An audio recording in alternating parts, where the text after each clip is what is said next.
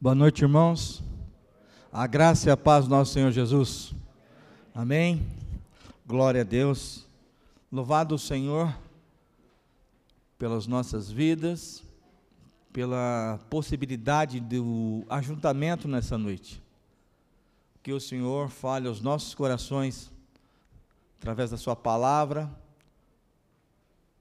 O Espírito Santo fale com cada um de nós segundo desejo e o querer do Senhor. Que tudo seja para honra e glória do nome do nosso Deus. Abra comigo a tua Bíblia, você que está com a Bíblia, o teu aplicativo. Atos dos Apóstolos.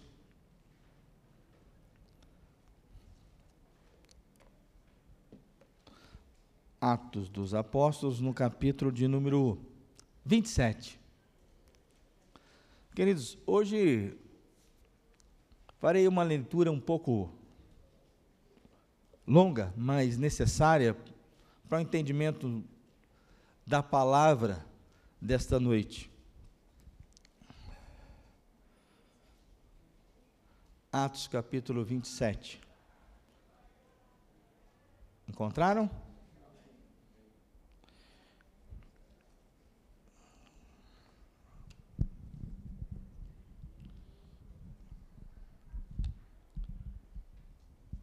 Diz assim a palavra do Senhor.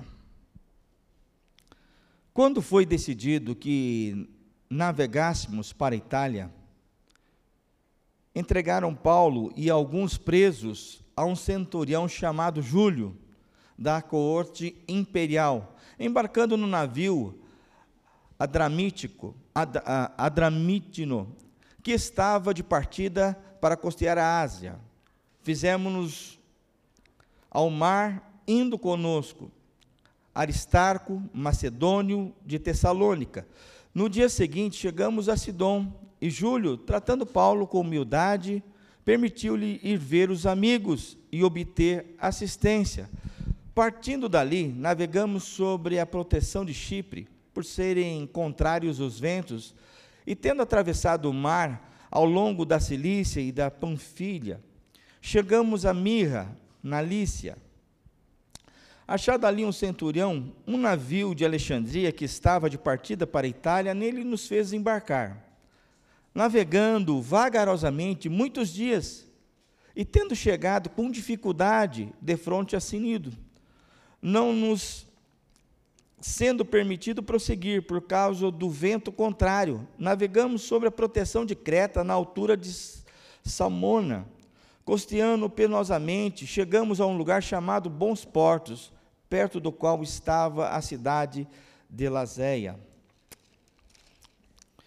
Depois de muito tempo, tendo se tornado a navegação perigosa e já passado o tempo de, do dia de do jejum, a demonstrávamos Paulo, dizendo-lhes: Senhores, vejo que a viagem vai ser trabalhosa, com dano e muito prejuízo, não só da carga, do navio, mas também da nossa vida.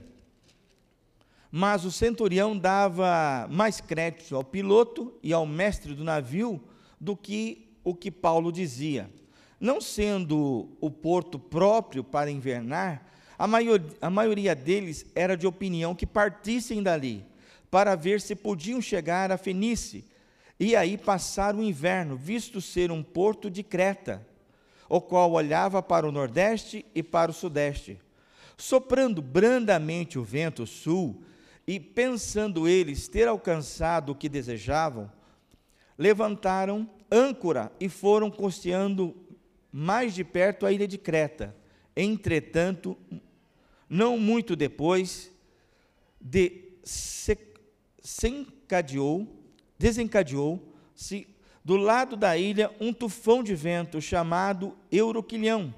E sendo o navio arrastado com violência, sem poder resistir ao vento, cessando, cessamos a manobra e nos fomos deixado levar. Passando sobre a proteção de uma ilhota chamada cauda, a custo conseguimos recolher o bote. E levando este, usavam de todos os meios para cingir o navio. E temendo que dessem na Sirte, arriscaram uns aparelhos, arriaram os aparelhos e foram a, ao léu. Açoitados severamente pela tormenta, no dia seguinte já aliviaram o navio. E ao terceiro dia, nós mesmos, com as nossas, com as próprias mãos, lançamos ao mar a armação do navio. E não aparecido, aparecendo havia alguns dias, nem sol, nem estrelas, caindo sobre nós grande tempestade. Dissipou-se, afinal, toda a esperança de salvamento. Havendo todos estados muito tempo sem comer, Paulo, pondo-se em pé no meio deles, disse: Senhores, na verdade, era preciso terem me atendido e não partir de Creta para evitar este dano e perda. Mas já agora vos aconselho bom ânimo, porque nenhuma vida se perderá dentre vós, mas somente o navio, porque esta mesma noite um anjo de Deus deu a, de quem eu sou e quem sirvo esteve comigo dizendo: Paulo, não temas, é preciso que compareças perante César. E eis que Deus, por sua graça, te deu todos quantos navegam contigo. Portanto, senhores, tem de bom ânimo, pois eu confio em Deus que sucederá de modo com que me foi dito. Porém, é necessário que vamos dar a uma ilha. Quando chegamos, quando chegou a décima quarta noite, no, sendo nós abatidos de um lado para o outro do mar Adriático por volta da meia-noite, persistiram os marinheiros que se aproximavam de alguma terra, e lançando prumo acharam vinte braças. Passando um pouco mais adiante, tornaram a lançar o prumo, acharam quinze braças. E, receosos de que fôssemos atirados contra lugares rochosos, lançaram da polpa quatro âncoras e oraram para que rompesse o dia.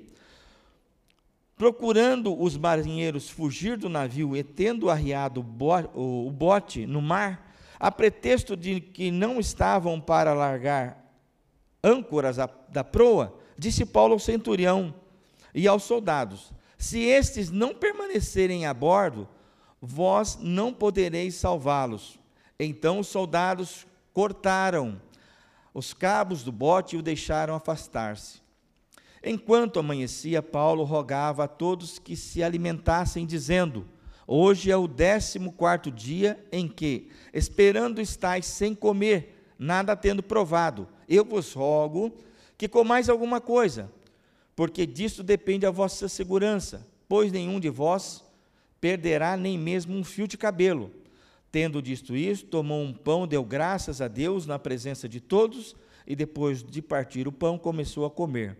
Todos cobraram ânimo e se puseram também a comer. Estavam no navio duzentos, duzentas e setenta e seis pessoas ao todo. Referidos, refeitos com a comida, aliviaram o navio, lançaram o trigo ao mar. Quando amanheceu, não reconheceram a terra, mas avistaram uma enseada, onde havia praia. Então consultaram entre si se não podiam encalhar ali o navio. Levantaram as âncoras, deixaram ir ao mar, largando também as amarras do leme, e alcançando a vela de proa ao vento, alçando a vela de proa ao vento, dirigiram-se para a praia, dando, porém, um, num lugar onde duas correntes se encontravam encalharam ali o navio. A proa encravou-se e ficou imóvel, mas a polpa se abriu pela violência do mar. O parecer dos soldados era para que matassem os presos, para que nenhum deles nadando fugisse. Mas o centurião, querendo salvar a Paulo, impediu-os de fazer e ordenou que não que não soubessem nadar fossem os primeiros e lançar-se ao mar e alcançar a terra. Quanto aos demais, que se salvassem uns em tábuas, outros em destroços do navio. E foi assim que todos se salvaram em terra. Amém. Senhor Jesus, muito obrigado, Senhor Deus, pela tua palavra. Nós te pedimos neste momento, nos ilumina através do teu Santo Espírito, derrama do teu poder, dando graça, Senhor Deus, na ministração da tua palavra. Prepara os nossos corações, é o que eu te peço no nome santo de Jesus. Amém. Glória a Deus. Bondoso Deus, nós te louvamos e mais uma vez nos apresentamos na tua presença. Fala conosco, Senhor. É o que te pedimos, no nome de Jesus. Glória a Deus. Texto longo que lemos, o escritor, o autor de Atos, o médico Lucas, um excelente escritor, detalhista, historiador, gastou um bom tempo dos seus escritos detalhando essa viagem de Paulo até Roma. E com esse relato eu quero trabalhar o seguinte tema nessa noite com os irmãos: disposição para inventar os ventos contrários da vida.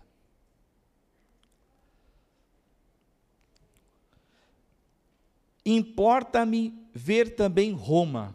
Essa foi a palavra do apóstolo Paulo durante seu ministério em Éfeso quando nós vimos lá registrado em Atos 19, 21.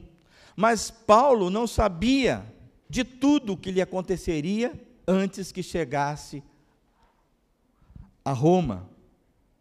O apóstolo teve uma prisão ilegal, passou por julgamento tanto por judeus como por romanos, passou por naufrágios. O apóstolo, ele desejava ministrar a palavra em Roma. Era um desejo de Paulo. Mas ele não planejava chegar até Roma e viajar como prisioneiro. Mas em meio a todos esses percalços, esses acontecimentos, Paulo confirmou a promessa de Deus, a promessa que Deus é, tinha feito a Paulo que ele iria até Roma. Atos, vira um pouquinho, Atos 23, 11. Atos 23, 11.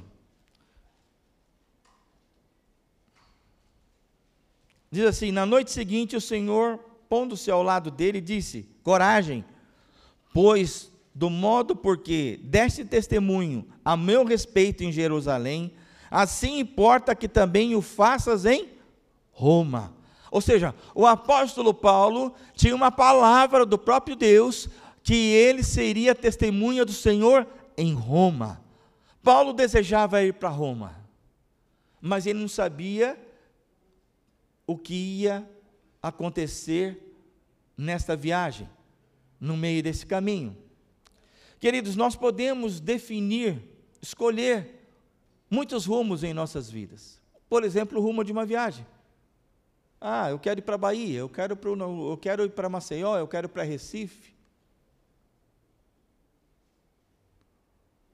Mas nós nunca vamos saber o que pode acontecer no caminho.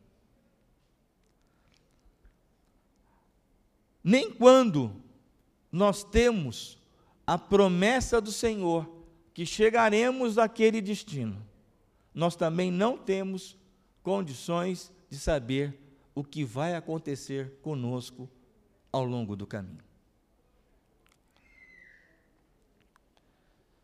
Devemos estar sempre prontos para enfrentar os ventos contrários em nossas vidas. Versículo 4 diz que a, a viagem ela foi difícil. Diz no versículo 4, partindo dali, chegamos a, sobre a proteção de Chipre, por ser contrário, contrários os ventos. E no versículo número 7 também, porque ele fala que os ventos eram contrários. Eles já tinham viajado aí mais de 200 quilômetros.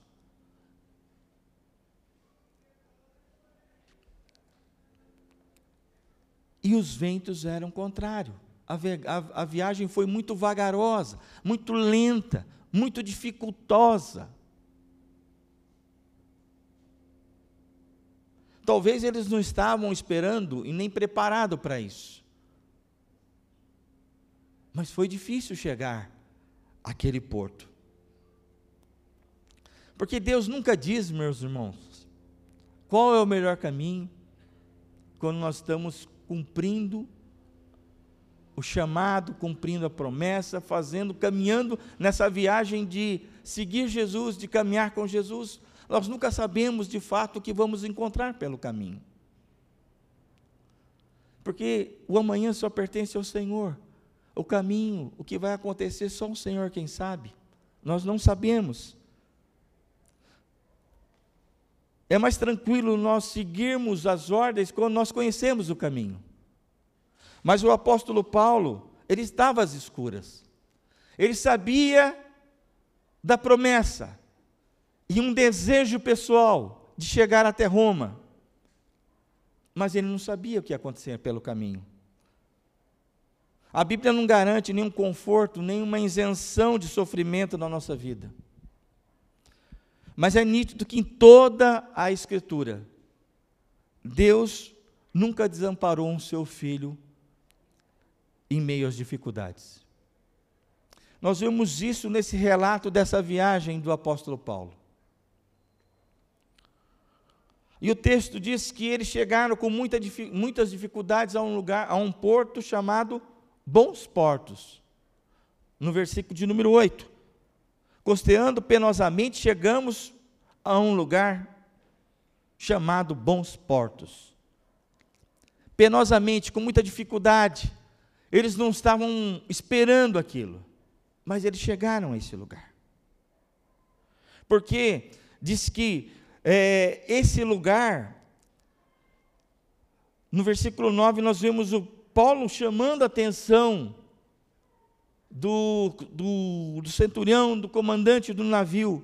Paulo, olha, depois de muito tempo, ou seja, eles já tinham passado muitas dificuldades nessa viagem tornando a navegação perigosa, já passando o tempo do dia do jejum, que era referente ao dia da expiação, que, que acontecia entre os meses de setembro e outubro, chegada do inverno. E ele estava falando aquilo para aquelas pessoas que conheciam aquilo lá, que seria muito difícil navegar naquele período, que era a época das tempestades. Segundo estudiosos, Setembro e outubro era um risco. Novembro, impossível a navegação. Pelo inverno e pelas tempestades. E o, e o apóstolo Paulo, no versículo 10, ele diz, dizendo, dizendo-lhes: Senhores, vejo que a viagem será trabalhosa com dano e muito prejuízo, não só da carga, mas do navio, mas também na nossa vida. Eles chegaram com muitas dificuldades àquele porto.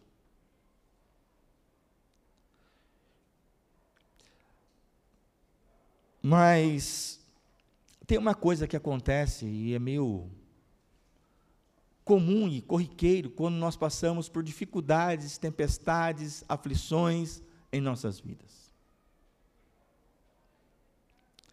Nós ficamos que, quando enfrentamos essas tormentas, aquilo que não está no script, o que está no script? Você sair de um lugar, que nem no caso do apóstolo Paulo, chegar em Roma. Mas o caminho, o que acontece, não estava no script. Na nossa vida, tem muitas coisas que não estão no script. Uma enfermidade, o desemprego, mudança de planos, situações familiares e tantas outras coisas. Mas quando essas coisas, esses, quando nós enfrentamos essas, essas tormentas, nós corremos o risco de nos tornarmos pessoas insensíveis à palavra de Deus. O apóstolo Paulo, ele orientou. Ele falou: gente, não tem condição de nós partirmos. Já foi difícil nós chegarmos até aqui, aos bons portos. Não temos condição. Mas aqueles homens não ouviram. Possivelmente, o, eles preferiram uma opinião técnica. O mestre do navio, o centurião, os, os outros tripulantes. Mesmo porque esse bons portos, ele era aberto, não era um lugar adequado para se viajar, para se permanecer no inverno. E segundo aqui, eles decidiram partir. Eles resolveram partir. Porque quando a gente fica insensível, queridos, a gente não ouve a voz de ninguém. A gente não ouve a voz de Deus. A gente caminha pelos instintos. A gente caminha pelo aquilo que a gente acredita muitas vezes. Principalmente quando a gente passa por adversidade na nossa vida. Você acaba ficando insensível ao que Deus quer falar ao teu coração. E a gente começa a acreditar que a gente está fazendo o que é correto e que é a direção a ser seguida. E o apóstolo Paulo falou: olha, até aqui já foi difícil, se vocês insistirem, vai ter uma grande, ter um, nós vamos ter um grande prejuízo para os navios, para o navio, para a carga e para as nossas vidas. Não é fácil tomar as decisões quando nós estamos diante das tempestades da vida. Mas nós temos que permanecer humildes e sensíveis à voz de Deus. Senão o prejuízo é inevitável. É inevitável. Diz no verso 14 que eles resolveram partir.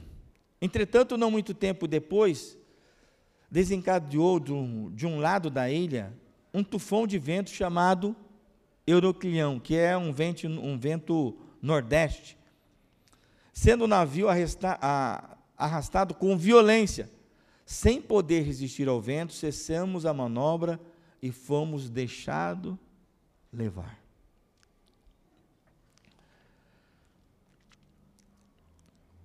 Porque eles resolveram ir, porque eles decidiram chegar a ilha de Creta, que ficava mais ou menos dali uns, uns 64 quilômetros. E eles acreditaram: oh, nós vamos conseguir, o vento está batendo uma brisa suave. E eles resolveram partir. O tempo enganou aqueles condu os condutores. E o que parecia favorável, em pouco tempo, se tornou uma tempestade perigosa que assolou aquele navio e toda a tripulação. Outra coisa que acontece, queridos, quando nós passamos por, por essas tempestades da vida, aquilo que foge do nosso script, muitas vezes, ainda que a coisa esteja nos sacudindo de um lado para o outro, muitos de nós temos uma alta confiança tão grande, tão grande, naquilo que devemos fazer, que nós não ouvimos ninguém e caminhamos naquele rumo sem pensar nas consequências, sem pensar naquilo que pode acontecer.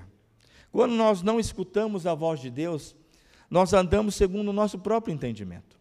Isso tem que ficar claro para nós. Até um tufão pode se mascarar, até uma, numa calmaria. Quando nós estamos na tempestade, nós nos tornamos meio cego. E a gente começa a entrar em cada lugar. Nós acreditamos que podemos, que vamos, mas não colocamos Deus na nossa causa e não ouvimos Deus.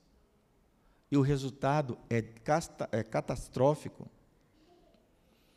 Outra coisa que acontece conosco, e, e aconteceu aqui com aquela tribulação, tribulação com este navio, quando nós estamos passando por uma tempestade, uma adversidade em nossas vidas, nós precisamos rever as prioridades no meio dessa tempestade. No versículo de número 18 desse capítulo 27, diz que, açoitados severamente pela tormenta do dia seguinte, já aliviaram o navio. E no 19 diz que ao terceiro dia nós mesmos, com as próprias mãos, lançamos ao mar a armação do navio. O que acontece? O navio já não estava suportando mais. Eles estavam quase ali, naufragando, perdendo aquele navio e, consequentemente, todos morreriam ali naquela tempestade. O barco estava sendo agitado de um lado para o outro. E quando nós estamos passando por esses momentos de instabilidade em nossas vidas, nós precisamos ter é, uma lucidez para saber o que de fato é necessário. O que de fato é necessário nós mantermos, o que, é, o que nós não precisamos manter diante da adversidade daquela, da nossa vida. Aquele navio era um navio egípcio, que estava em, direcionando é, é, a caminho da Itália. A Itália importava, naquela época, a maior parte dos seus cereais do Egito. Aquele navio, ele partiu do Egito para a Itália, e o propósito e a prioridade era a carga, não os passageiros, não a tribulação. A tribulação. Tripulação, desculpem. Mas quando eles se viram em perigo, eles tiveram que rever as suas prioridades. O texto vai dizer que eles lançaram todas as coisas do navio, inclusive a carga tudo foi perdido. Quando nós corremos risco, vale mais a vida. Quando você passa por uma adversidade, quando as coisas mudam na sua vida, quando as coisas não caminham do jeito que você planejou, quando você precisa rever as prioridades, é neste momento que você tem que ver de fato o que você vai manter e o que você não vai manter. Um exemplo simples: quando a gente muda o padrão financeiro numa casa, talvez trabalhe o marido e a esposa, o homem e a mulher trabalhem, e o filho ainda ajuda. Vamos imaginar que o marido, o pai, ele perde a renda principal da família. O que, que acontece? Você tem que começar a rever as prioridades. E não ficar na tempestade não ficar dentro de uma situação de estresse mais profundo, não entrar no, sentido de uma depressão, numa angústia, que vamos fazer? E agora? Não. Rever prioridades. E é importante que nós, rever, eh, nós, nós revemos as prioridades antes das tempestades. Infelizmente, só na adversidade que a gente consegue rever algumas prioridades em nossas vidas. Talvez eu e você, nós tenhamos coisas que não precisamos, tenhamos coisas em nossos lares que nem usamos, e continuamos querendo ter mais coisas para não usar também, não desfrutar também. Tem gente que é acumulador. Tantas coisas acontecem. Eu creio que nós precisamos rever as nossas prioridades, porque quando vier a tempestade, quando vier o dia mau, que ela não, não nos pegue de surpresa, ela não nos pegue sem termos entendido que um dia ela podia chegar.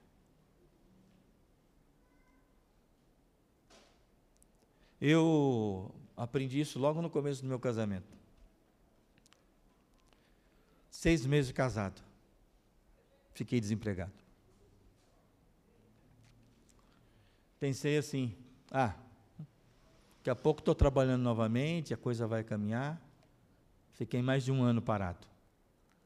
Mudou alguma coisa na minha, na minha casa? Não, era só eu e minha esposa. Nós não pagávamos aluguel. Era como se fosse um casal morando juntos. Não mudou nada, a gente não sentiu falta de nada por sermos um casal. Só que a minha cabeça deu uma pirada. A cabeça da gente fica, principalmente do homem, ela fica uma coisa louca. Você não consegue muito administrar isso. Lógico, eu fiquei um ano desempregado, mas comecei a fazer coisas, hum, tipo bicos, vamos dizer assim, coisas paralelas. Mas naquela época, pela criação, isso, trabalho é carteira registrada e você está dentro de uma empresa. E isso mexeu muito comigo. Mas uma coisa me valeu naquela época. Eu revi todos os conceitos do que de fato era importante na minha vida. Eu percebi que muitas coisas não faziam o menor sentido para mim, depois de um certo tempo. E que eu só estava correndo atrás do vento. E que, na verdade, eu podia ter passado aquele ano sem ter tido um turbilhão no meu coração e na minha mente.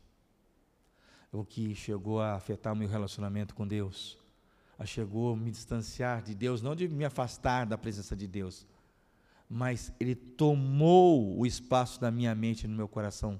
Meus pensamentos eram só voltados à minha necessidade, que muitas vezes eu nem tinha.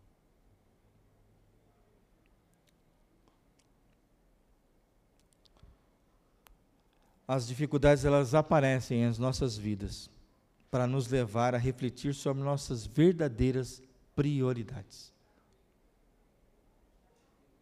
O dono do navio que estava lá, o condutor do navio,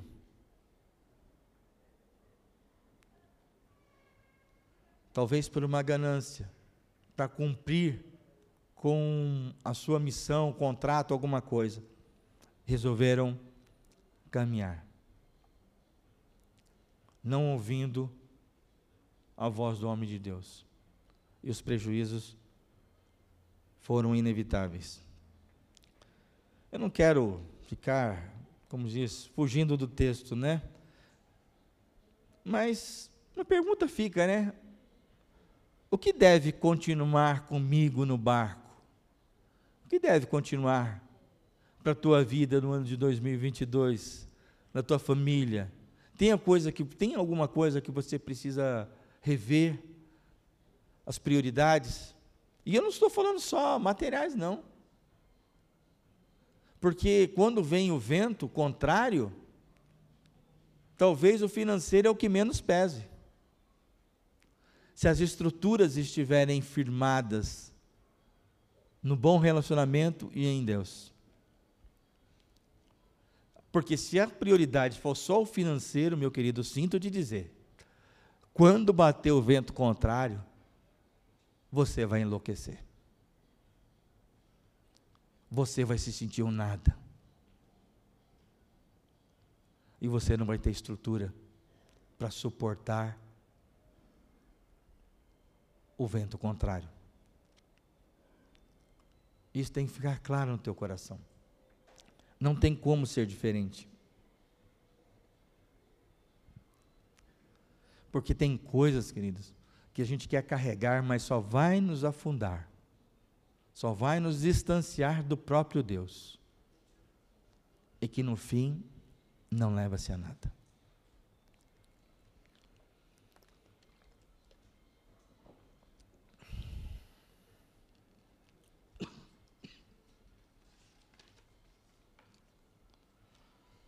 Continuando. Depois de todo eles perceberem que já não tinha muito o que fazer, sendo açoitado de um lado para o outro, jogando toda a carga do navio, jogando todos os utensílios, tudo aquilo que eles consideraram desnecessários para aquele momento, que o importante era tentar de alguma forma preservar a vida. Eles caminharam. Eles caminharam. Nos versículos de número 22, nós vemos o apóstolo Paulo, partir do 22, o apóstolo Paulo, novamente, mas já agora vos aconselho bom ânimo, porque nenhuma vida se perderá entre vós, mas somente um navio.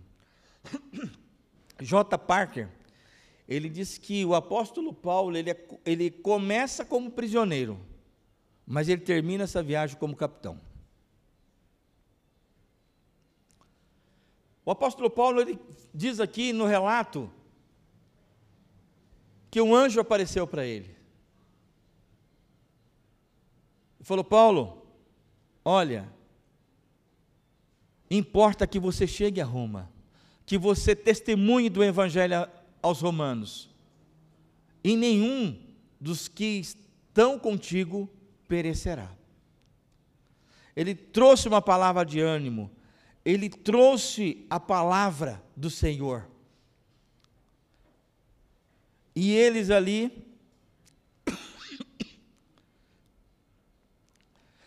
e eles ali aceitaram essa palavra neste momento, permaneceram ali, e o Senhor cumpriu com a promessa, como nós vimos no final. Diz ali no, no, no, no 27 que ele os advertiu que tinha, tinha marinheiro, tinha tripulante, tinha soldados que diante da dificuldade, eles, eles pensaram assim: ó, nós vamos estourar na rocha esse navio. Ele está ele tá indo ao léu. E tentaram, quiseram descer do navio. E o apóstolo Paulo novamente falou: olha, se esses não permanecerem a bordo, não vos podereis salvá-los. Então, os soldados, mais uma vez, os ouviu. Agora, o interessante é que o apóstolo Paulo, aqui no. Quer dizer, olha só quando acontece de nós passarmos por dificuldades. Olha só o versículo 29. E receosos de que fôssemos atirados contra lugares rochosos, lançaram da polpa quatro âncoras, âncoras e oravam para que rompesse o dia. Gente, quando a gente passa por alguma dificuldade, algum momento difícil, a gente não quer que passe rápido, sim ou não? Não parece uma oração um pouco estranha? Eu vou orar para que rompa o dia, para que chegue logo o dia. O dia vai chegar se você não orar ou não. Sim ou não? Você precisa orar para que o dia chegue? Não. Mas quando você está passando uma situação de adversidade, quando você está passando um momento difícil na sua vida, você não vê a hora e o momento que aquilo passe. Quantos não oraram, Senhor, passa rápido isso da minha vida, tira, me alivia, me socorre, me acode. Aqueles homens estavam desesperados ali, ao ponto de orar para que, Senhor, encurta essa noite, para que amanheça logo o dia. Versículo de número 35 acontece algo que é muito difícil, mas que seja de exemplo para mim e para você, quando nós passamos pela tempestade. Diz assim: Tendo dito isto, tomou o pão, deu graças, na presença de todos, depois de partir o pão, começou a comer. Queridos, é fácil nós estarmos aqui na igreja, que nem próximo domingo é a ceia do Senhor. Num lugar confortável, ar-condicionado ligado, você cheiroso, cheirosa, com banho tomado, com saúde. Difícil é você viver no meio de um furacão da vida, passando por uma tempestade, no meio de um oceano, de um mar, onde você não sabe se você vai ter o dia seguinte. E você sentar, falar para as pessoas: olha, falar para a tua família, calma, Deus é conosco, nós vamos passar, nós vamos vencer, nós vamos superar. Calma. E você, no meio da instabilidade, do medo, da dificuldade, fala: vem cá.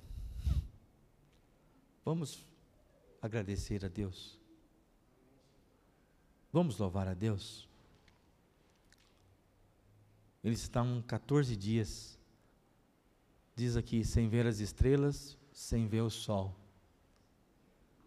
Só chuva que caía, só tempestade. 276 pessoas a bordo daquele navio. O navio que não tinha mais direção, era levado pela corrente, pelas correntes de água. 14 dias sem comer. Você falou, vocês não vão suportar. Isso vai depender da vida de vocês. E o apóstolo Paulo já tinha dado aquela palavra que Deus falara a ele que nenhum deles ia se perder, nem um fio de cabelo. Senta, dá graças, parte o pão e dá para aqueles homens. Queridos, nós temos que aprender que no meio da tempestade, Deus está. Que no meio da adversidade, Deus está. E que nós não podemos perder isso, que é Ele que vai nos conduzir ao caminho da vitória, Ele que vai nos conduzir para fora daquela tempestade. Não tem outra forma, não tem outro jeito, não tem outra maneira. Por mais difícil de nós entendermos, Deus no controle. Não tem outra forma. Nós temos que entender que as promessas do Senhor não falham. E que é um grande erro nós pensarmos que estamos navegando sempre em mar, em, em mar calmo. Isso é um engano, gente. Isso é um engano. Nós não podemos ser tão inocentes assim diante daquilo que nós ouvimos falar, daquilo que nós já passamos, daquilo que nós já vivenciamos em nossas vidas, e a experiência recente do Covid-19. Agora, é, cepa Omicron, vai chegar todo o grego lá, daquelas, do alfabeto grego, né? É um vírus, é, tudo que é viral tem mutação. E quem vai nos guardar? Deus. Quem nos guardou? O Senhor. Foi uma tempestade que passamos. Foram os ventos contrários. E nós caminharemos, porque o Senhor é conosco. Só não podemos ser inocentes, achar que nessa terra teremos sempre ventos a favor e calmaria. Não. Não temos. A palavra de Deus não garante que estamos livres das tempestades, das tempestades. Mas que garante que estará conosco no meio da tempestade. Essa é a diferença. Não tenho o que fazer. Ele, ele garante que nós chegaremos. Não tem outro jeito. No versículo 44 diz que os que sabiam nadar chegaram à ilha lá em Malta. Quanto aos demais que não sabiam nadar, se agarrar, salvaram uns em tábuas, outros em destroços do navio. E foi assim que todos se, se salvaram em terra. Sabe por que eles se salvaram? Porque a graça do Senhor os alcançou. Sabe por que eles se salvaram? Porque a promessa do Senhor não falha. Sabe por que nós estamos aqui? Porque a promessa do Senhor não falha, porque Deus é fiel. Você está aqui porque Deus é fiel. Quantas coisas passaram pela nossa mente que poderiam nos desanimar e falar: você não vai chegar, mas se chegou, você está aqui. Jesus é fiel. Jesus é fiel. Por isso, queridos, eu termino com, esse, com o Salmo 118, versículo 8, que diz que é melhor confiar no Senhor do que confiar no homem. Confia no Senhor. Confia no Senhor, nas Suas promessas, na Sua palavra. Não em homens. Homens podem te decepcionar, pode te aconselhar e te levar para lugares que aparentemente parecem bons. Aparentemente parecem bons. Mas o final é prejuízo e a morte. Que Deus nos abençoe. Amém? Vamos orar? Feche os seus olhos nesse momento.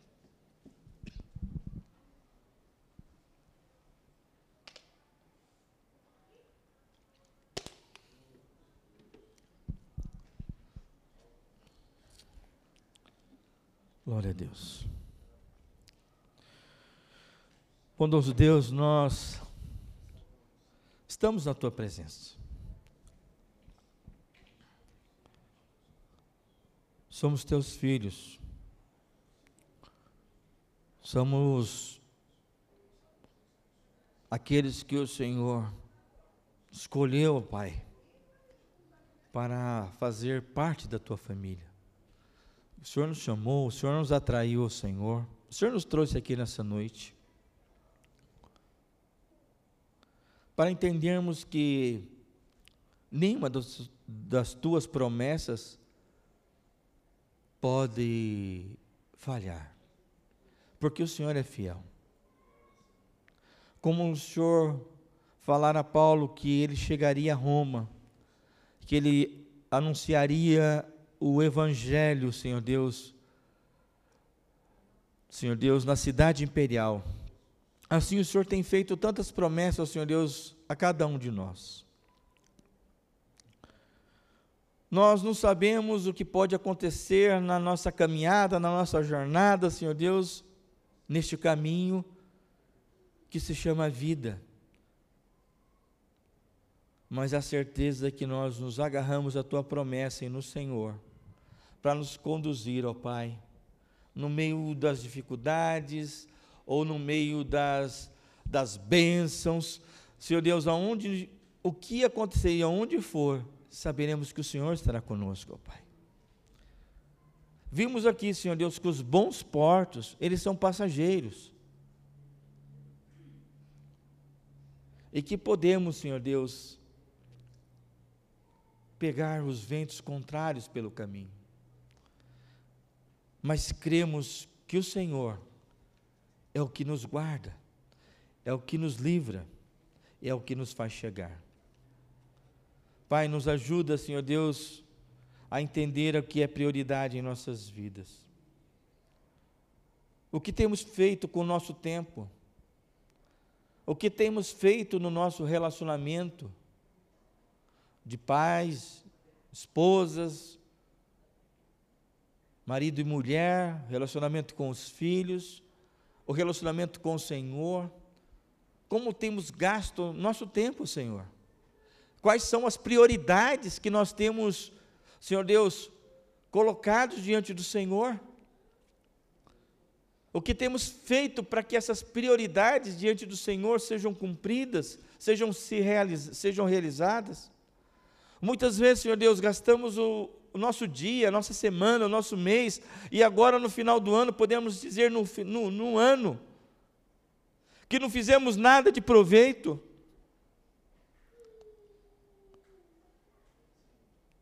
que o nosso tempo foi gasto em coisas vãs, não que não temos, temos que ter sim, Senhor Deus, nossos prazeres, nosso, nosso lazer, nosso divertimento, não é isso que estou falando, mas é que a vida vai passando e a gente continua desperdiçando tantas coisas e colocando uma inversão de prioridades em nossas vidas.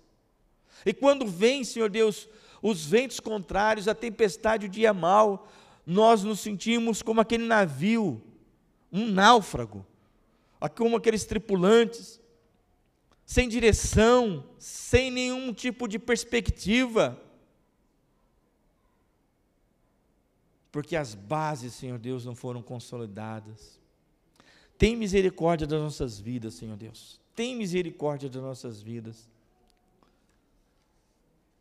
Talvez esse, esse barco que é a nossa vida precisamos de fato rever o que de fato é importante, ó Pai.